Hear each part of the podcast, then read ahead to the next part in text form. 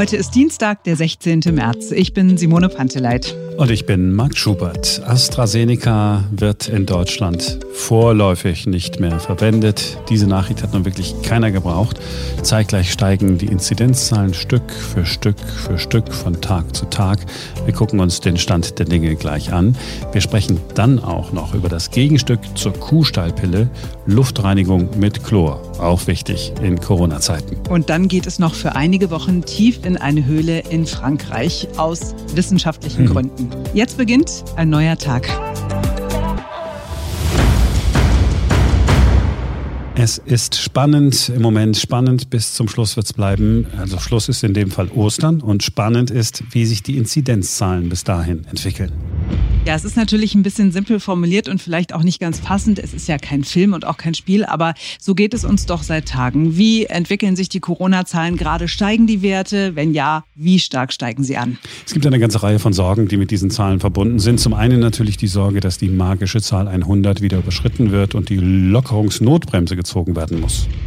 Zum anderen aber auch die Sorgen um Menschen, die krank werden und Menschen, die sterben.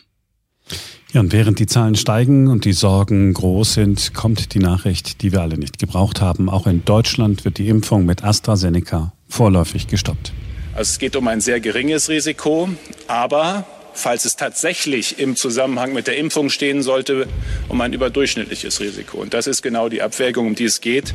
Mir ist jetzt sehr, sehr wichtig, angesichts dieser Größenordnung das auch einzuordnen, dass für die aller, aller, aller, allermeisten eben kein Risiko besteht aber auch eben ein Zusammenhang nicht völlig ausgeschlossen werden kann. Äh, und deswegen treffen wir jetzt diese Maßnahme. Es geht um ein Risiko, wenn auch ein geringes Risiko, damit um Wahrscheinlichkeiten. Noch bevor wir die Nachricht vom AstraZeneca-Stopp, dem vorübergehenden Stopp, bekommen hatten, hatten wir uns mit Professor Gerd Bosbach verabredet. Vor einigen Wochen haben wir hier im Podcast schon mit ihm gesprochen. Damals waren die Zahlen sehr niedrig noch und beim AstraZeneca-Impfstoff lief eigentlich alles weitestgehend gut, außer dass es zu wenig gab. Professor Bosbach ist kein Virologe, er ist Mathematiker und Statistikprofessor. Wir sprechen mit ihm heute wieder. Wir gehen die Zahlen durch und gucken uns die Statistiken an. Auch die Zahlen von AstraZeneca haben wir im Blick. Hallo, Herr Bosbach. Ja, hallo, Herr Schubert. Wir haben vor, ja, ich glaube, drei Wochen schon mal miteinander gesprochen. Sie haben einen anderen Blick auf die Corona-Lage gehabt, nämlich die, den Blick eines Statistikers, eines Mannes, der sich mit Zahlen auskennt. Sie sind sehr kritisch, äh, auch äh, ins Gericht gegangen mit dem Robert-Koch-Institut. Jetzt sind wir ein paar Wochen weiter. Damals, als wir gesprochen haben, sah es eigentlich alles ganz gut aus. Die äh, Inzidenzzahlen sind runtergegangen. Jetzt steigen die Inzidenzzahlen. Was machen wir jetzt mit steigenden Inzidenzzahlen? Ja, ich sage ganz ehrlich erstmal, das erschreckt mich auch. Ähm, vor allen Dingen, wenn ich es dann auch noch aus Nachbarländern äh, parallel beobachte. Allerdings bleibt für mich immer die Frage, aus welchem Grund steigen die Inzidenzzahlen? Und da gibt es zwei Möglichkeiten. Entweder die Anzahl der Infizierten, die steigt tatsächlich in der Bundesrepublik. Klammer auf, wir wissen nicht, wie viele Leute infiziert sind, wir wissen immer nur, wie viele positiv getestet werden. Äh, deshalb auch die zweite Möglichkeit, die Zahlen können auch steigen oder steigen auch, wenn wir mehr testen. Und welcher der Faktoren, Ausbreitung der Mutante oder Ausbreitung der Tests, halt jetzt da zuschlägt, äh, weiß ich nicht und weiß auch keiner in der Republik leider. Sie sagen, es weiß keiner. Ich höre aber seit Wochen und lese davon und sehe auch Menschen im Fernsehen, die sagen, hier, wir haben das mal äh, berechnet. Wir, wenn das so weitergeht, dann sind wir Ostern bei schlimmeren Zahlen, als wir vor Weihnachten hatten. Kann man das irgendwie jetzt rein aus, aus Zahlensicht, kann man das wirklich so prognostizieren? Äh, nein, das geht nicht. Also ich habe selber sehr oft halt an äh, mathematischen Modellen gearbeitet, die die Zukunft beschreiben sollen. In diese Modelle gehen nur relativ wenige Fakten ein. Und mein Gefühl bei den Wielerschen Zahlen, ich äh, habe ihn schon länger ein klein bisschen beobachtet, ist, dass in sein Modell gar nicht mit eingeht, dass wir äh, mit den positiv Getesteten schon seit eh und je nur eine Teilgruppe der Infizierten äh, kennengelernt haben. Äh, da spricht man dann von der Dunkelziffer der Leute, die man nicht kennt. Und das RKI und Wieler haben mehrfach dann auch gesagt, naja, die wird ja ungefähr konstant bleiben, die Dunkelziffer. Dann reicht uns die Zahl der positiv Getesteten. Aber das ist offensichtlicher, Entschuldigung, wenn ich so ehrlich bin, aber es ist offensichtlicher Quatsch. Er sagt halt in einer Pressekonferenz auf der einen Seite, dass wir äh, plötzlich viel mehr positiv Getestete im Bereich von Kleinkindern und Kindern, äh, Kindertagesstätten Kindern haben. Ja. Das ist dort, das spricht da fast äh, von einem explosionsartigen Anstieg. Ähm, ja, und das erschreckt erstmal. Äh, aber bisher ist in dieser Gruppe so gut wie überhaupt nicht getestet worden, weil die fast alle symptomlos verlaufen. Und wer keine Symptome hat, geht auch nicht zu einem normalen aufwendigen Test. Und wenn wir jetzt über Schnelltests und Selbsttests genau in diese Gruppen reingehen, das beschreibt übrigens Herr Wieler auch, ne? das ist das Interessante, dass halt mit der Öffnung der Grundschulen und der Kitas die Anzahl der Schnelltests sich erhöht hat, ja, dann finde ich da auch mehr. Und da zu sagen, dem ist nicht so, ja, das, äh, ja, nee, ich sage da jetzt lieber nichts zu. Es wäre eventuell gerichtsverwertbar. Ich kann dieses Herangehen da einfach nicht teilen. Kurz zusammengefasst, mit dem Mehrtesten, gerade äh, im Rahmen der Öffnungsstrategie, finde ich auch mehr, die ich sonst nicht gefunden hätte. Ich verringere die Dunkelziffer und damit ist die Anzahl derer, die ich gefunden habe mit positiven Tests, ja, wenig aussagekräftig. In der Tat, ich habe mir die äh, Inzidenzzahlen angeguckt unter Jüngeren. Also die Aufschlüsselung, die ich hatte, war 0 bis 4 Jahre, 5 bis 9 Jahre, glaube ja. ich. Ich habe die genauen Zahlen jetzt nicht im Kopf. In der Tat ist es so, dass äh, so da zwei, drei Wochen dort es höhere Inzidenzen gibt als zuvor. Das würde also aus Ihrer Sicht darauf hindeuten, dass da jetzt mehr getestet wird, nicht, dass da jetzt mehr Kinder erkranken. Das ist jetzt eine Fehlinterpretation. Äh, ich, es gibt zwei Faktoren für steigende Inzidenzzahlen, also die positiv aufgefallenen Leute. Und der eine Faktor ist, die Mutante verbreitet sich schneller. Und der zweite Faktor ist, wir testen mehr und finden in der Gruppe äh, halt auch äh, mehr Fälle. Und ich kann, ich und auch Herr Wieler und kein anderer kann sagen, welcher dieser Faktoren da das Ausschlaggebende ist. Ich habe mal salopp formuliert in einem Interview, wenn wir bei den bekannten positiv getesteten, äh, wenn wir dort eine Inzidenz von 35 anstreben würden und wir würden über mehr Tests die Dunkelziffer halbieren, ja, dann entspricht das einer Inzidenz von 70, also einer Verdopplung der Inzidenz. Aber welcher Faktor jetzt wie wirkt, weiß keiner. Äh, beide Einflussfaktoren zu verneinen, ist äh, akademischer Blödsinn. Ob die Kinder äh, stark das Infektionsgeschehen mit beeinflussen oder nur positiv getestet werden, ohne dass sie die Eltern anstecken und äh, oder auch ihre Klassenkameraden. Aber genau das ist das, was äh, Karl Lauterbach sagt. Er sagt, so wenn wir so hohe äh, Inzidenzzahlen bei kleineren Kindern haben, die bringen das in die Familie, die Eltern werden krank, die Großeltern werden krank, Genauso funktioniert ja, das. Ja, da würde ich gerne von Ihnen mal Belege für, wann das mal untersucht worden ist. Äh, er geht, glaube ich, von der naiven Logik ein, Kind ist krank, Kind hat Corona, äh, ist ja gar nicht krank, Kind ist infiziert. Entschuldigung, krank sind die Kinder ja äh, fast alle nicht. Äh, kind ist infiziert, bringt die Infektion in die Familie und dann wird die Familie krank. Äh, das war eine meiner Forderungen aus dem April letzten Jahres, dass die Gesundheitsämter diese Wege mal verfolgen wer ist in den Familien als erster aufgefallen und wer hat wen angesteckt. Ich weiß von Ergebnissen nichts, wenn Lauterbach mehr weiß. Äh, schön, sagen wir mal, rausrücken mit äh, diesen äh, Fakten. Äh, er tut immer so, als wenn wir durch Test mehr Leute finden, dass wir dann auch mehr Leute haben, äh, die äh, infiziert sind. Und das ist halt auch nicht klar und nicht erwiesen, dass dem so ist.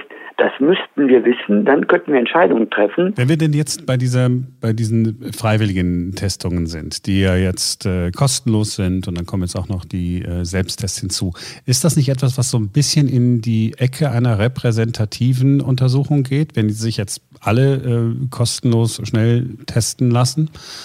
Wenn sich alle kostenlos äh, testen lassen würden, die es alle korrekt machen und diese Ergebnisse auch alle weitergemeldet wird, werden, dann hätten wir erstmals repräsentative Untersuchungen.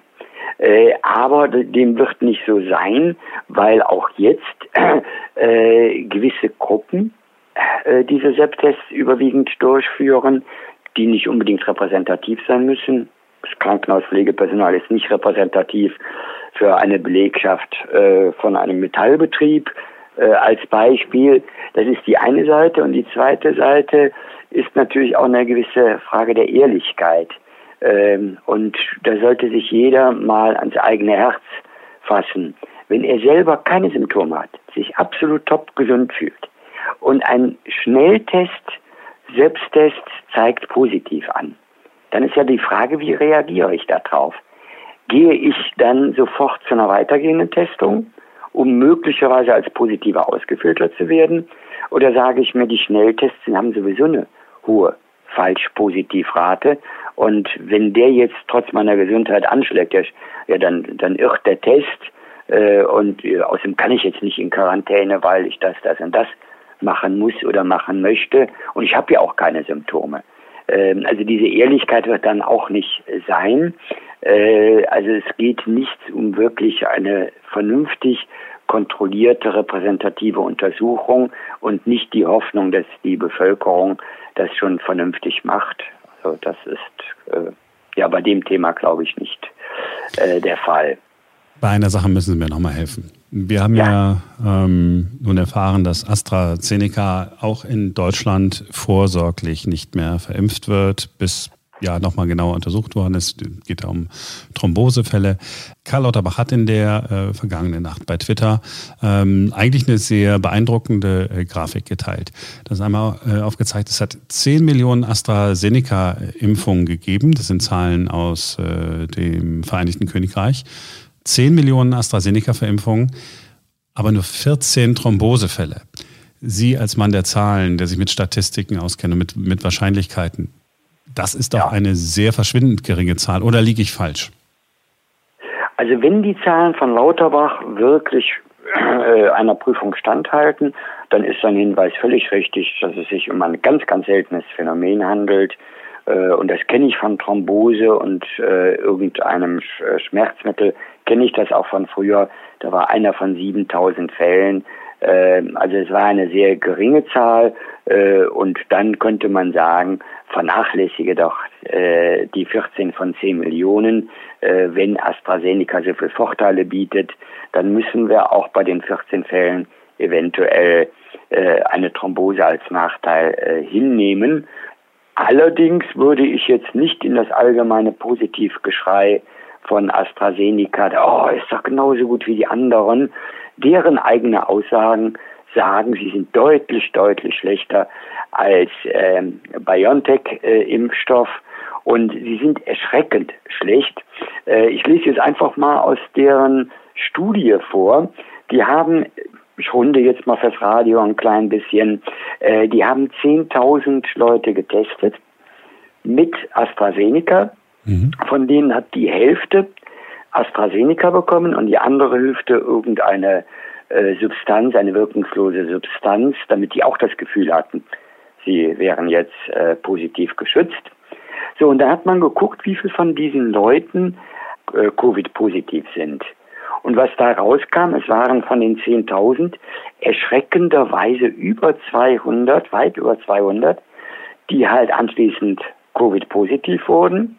Von diesen über 200 waren über 60, die AstraZeneca bekommen hatten und trotzdem an mhm. Covid eine Covid-Infektion erlitten haben. Und in Prozenten ausgedrückt, also wenn wir 100 Leute haben, die anschließend äh, Covid-positiv werden, dann sind 30 Prozent von diesen 100 haben AstraZeneca bekommen.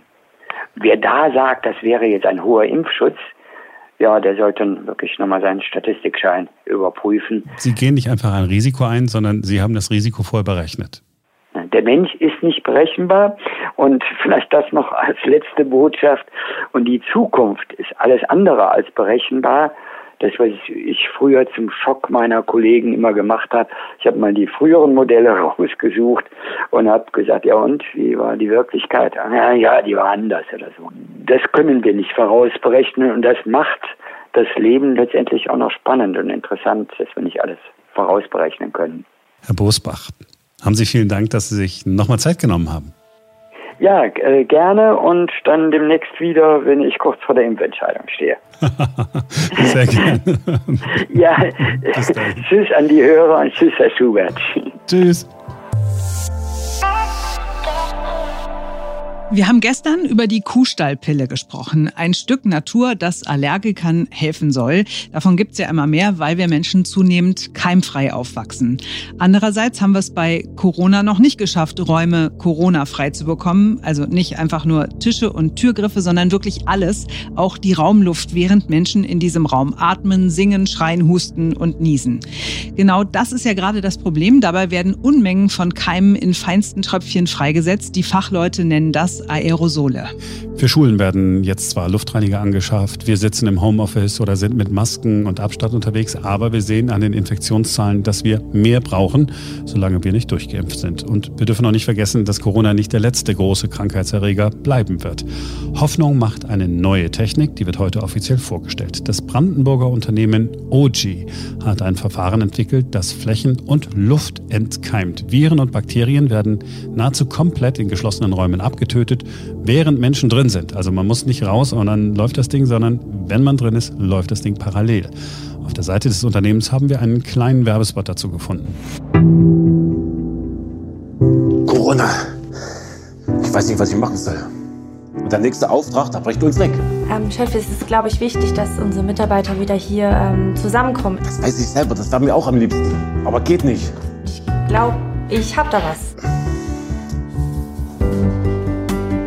Also die Firma heißt OG und sie stellen Geräte zur kontinuierlichen Raumluftdesinfektion her. Die Geräte arbeiten mit dem körpereigenen Wirkstoff HCl und sie sind geprüft, sie sind sicher und sie sind gar nicht mal so teuer. Wenn Sie mich fragen, das ist die Lösung für unser Büro.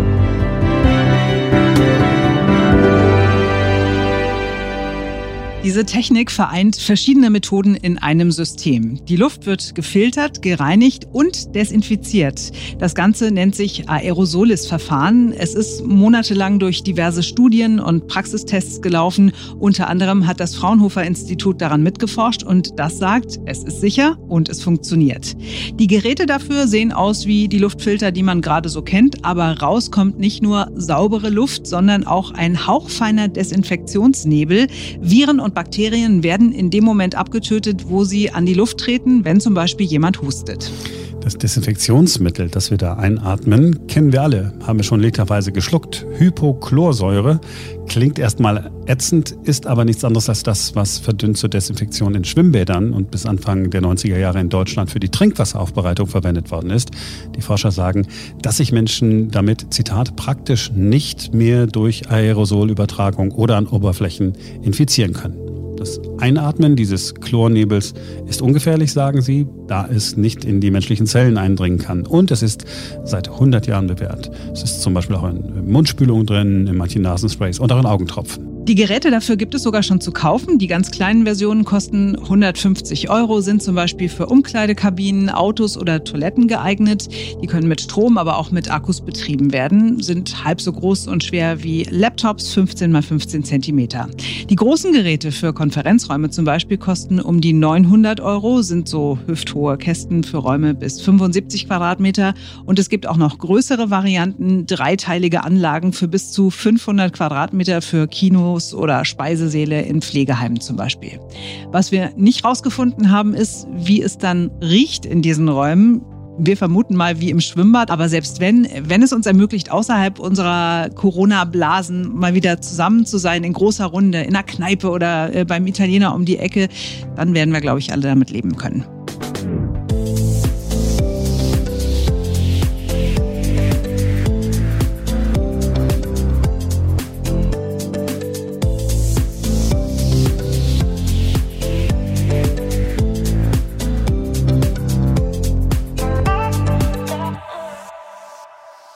Wir gucken zum Schluss in ein tiefes Loch.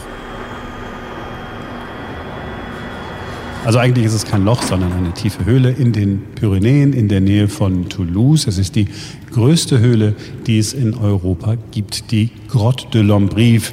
Kann man auch schön besichtigen, soll sehr beeindruckend sein. Anderthalb Stunden dauert da so eine typische Führung, dann ist man wieder draußen. Oder man bleibt einfach drin für 40 Tage. Das machen gerade 15 Frauen und Männer. Sie kommen einfach nicht mehr raus. Anderthalb Monate lang werden sie in der Höhle leben.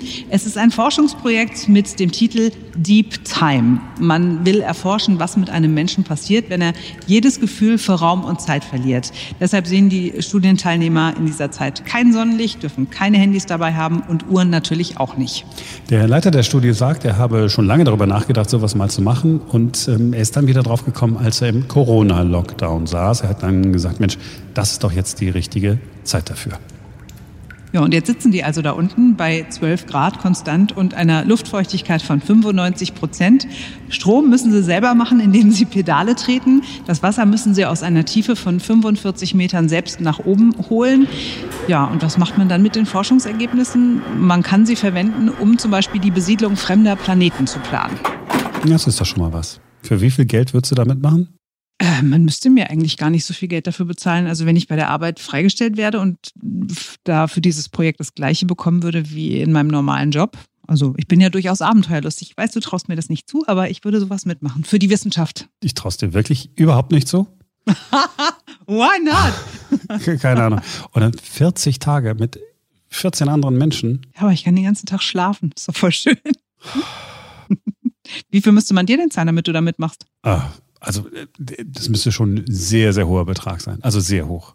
Also ich würde dann Warum? jede, ich würde, ne, ich würde jede Stunde, die ich da unten bin, als Stundenlohn abrechnen wollen. Das ist doch für eine höhere Sache, Marc. Das ist doch Ja. für einen guten Zweck quasi. Mag ja sein, aber was ich ja so überlegt habe, was ist, wenn man dann da unten sitzt? Also es gibt ja zwei Möglichkeiten. Entweder man sitzt dann da unten drin in dieser Höhle, da sind dann auch die anderen, alles Franzosen, man versteht kein Wort, so. Und dann lernt man ein bisschen Französisch, unterhält man sich so und dann, wow, die Zeit vergeht wie im Flug, kommt einer und sagt so, äh, die 40 Tage sind vorbei und es fühlt sich an wie eine Woche. Oder man sitzt da, in Wahrheit sind 48 Stunden vergangen und alle denken so, boah, ich glaube, wir haben die Hälfte schon geschafft. das ist eine schreckliche Vorstellung. Kein Sonnenaufgang, gar kein Zeitgefühl mehr. Nee. Aber im Grunde ist es doch genauso, wie du gerade lebst. Oder wann bist du das letzte Mal aus deiner Wohnung rausgekommen? Wann hast du das letzte Mal einen Sonnenaufgang gesehen? Ha? Äh, am Samstag war ich im Supermarkt. Und da hast du einen Sonnenaufgang gesehen. Sehr schön. So was ähnliches, ja. Jo, das war's für heute. So, und wenn ihr in den nächsten 40 Tagen ähm, in einem dunklen Kellerverlies sitzen solltet, gibt euch das die Gelegenheit, mal bei podimo.de slash ein neuer Tag vorbeizuschauen.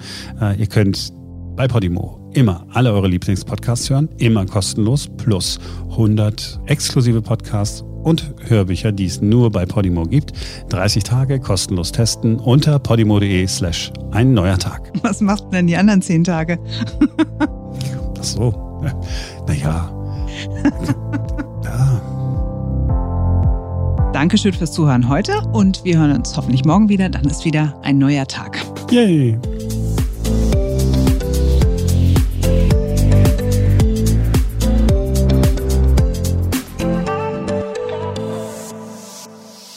Gerade überlegt, ob denn möglicherweise es sicher wäre, wenn man in so eine Schwimmbad-Pommesbude geht. Weißt du immer, dieses Café, das da ist, wo man Pommes mit Ketchup und Ja. Mayo isst.